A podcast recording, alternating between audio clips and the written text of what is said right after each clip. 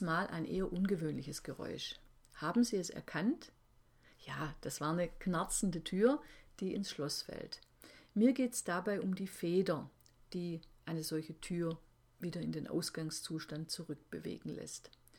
Die Feder, die verbogen wird und die dann wieder in ihren Ausgangszustand zurückschnalzt, sobald man sie loslässt. Und das ist genauso wie bei der Resilienz. Der Begriff kommt ursprünglich aus der Materialwissenschaft und bezeichnet die Fähigkeit eines Materials, also der Feder, nach einer elastischen Verformung in den Ausgangszustand zurückzukehren. Herzlich willkommen. Mein Name ist Ursula Dangelmeier, ich bin Diplompsychologin und selbstständige Beraterin und Trainerin betriebliches Gesundheitsmanagement. In dieser Folge geht es nicht um Materialwissenschaften, sondern um Resilienz als psychische Widerstandsfähigkeit eines Menschen, Krisen unter Rückgriff auf persönliche und sozial vermittelte Ressourcen zu meistern und als Anlass für persönliche Entwicklungen zu nutzen. Lange Zeit waren wir Psychologen gefragt, wenn es um Defizite ging. Zum Beispiel, was man tun kann, um psychische Störungen wie Depressionen, Angststörungen, Zwänge zu überwinden. Neben dieser Herangehensweise hat sich mittlerweile ein zweiter Weg etabliert, nämlich die positiven und gesunden Anteile eines Menschen zu stärken und zu entwickeln. Damit beschäftigt sich seit einigen Jahren die positive Psychologie. Denn es hat sich gezeigt, dass die Stärkung der Resilienz eine wirksame Burnout- und Stressprävention darstellt. Und vor diesem Hintergrund ist das Thema Resilienz ein wichtiges Thema für Arbeitgeber. Hier können Resilienzseminare einen wichtigen Beitrag leisten. Das Ziel meines zweitägigen Resilienzseminars ist es, die psychische Widerstandskraft der Mitarbeitenden auszubilden und zu stärken. Damit wird die Bewältigung von Belastungen unterstützt. Vorhandene Ressourcen werden erkundet und gestärkt. Denk- und Verhaltensmuster werden daraufhin überprüft, ob sie hilfreich sind und es werden neue Denk- und Verhaltensweisen erprobt. Folgende Inhalte haben sich bei einem Resilienzseminar als wirksam erwiesen.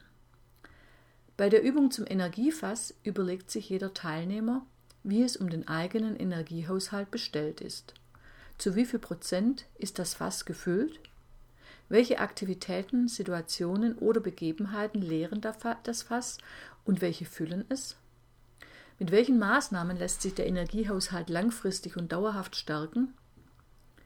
Bei der Übung zur Biografielinie geht es darum zu erkennen, welche zentralen Ereignisse den Menschen geprägt haben und was man im Leben schon alles gemeistert hat. Hieraus lassen sich grundlegende Fähigkeiten und Stärken ableiten. Anhand eines Tests kommt man seinen inneren Antreibern auf die Schliche, beispielsweise seinem Perfektionismus oder dem Antreiber, es allen recht machen zu wollen.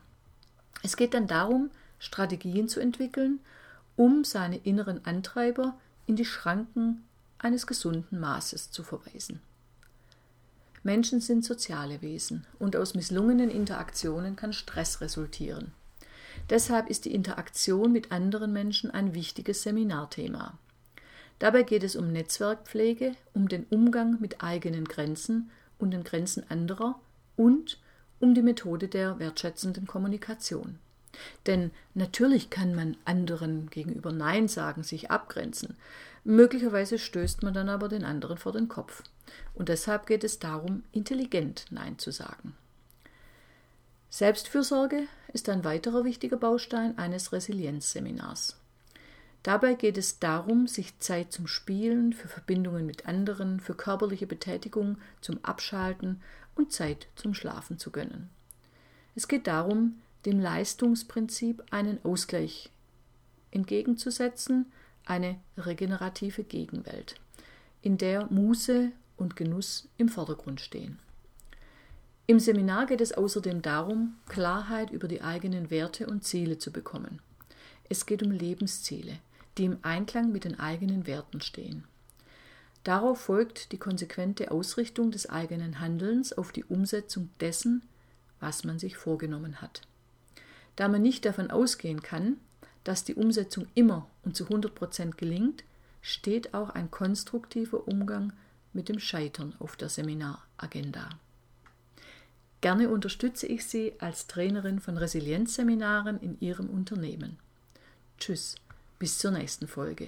Ihre Ursula Dangelmeier.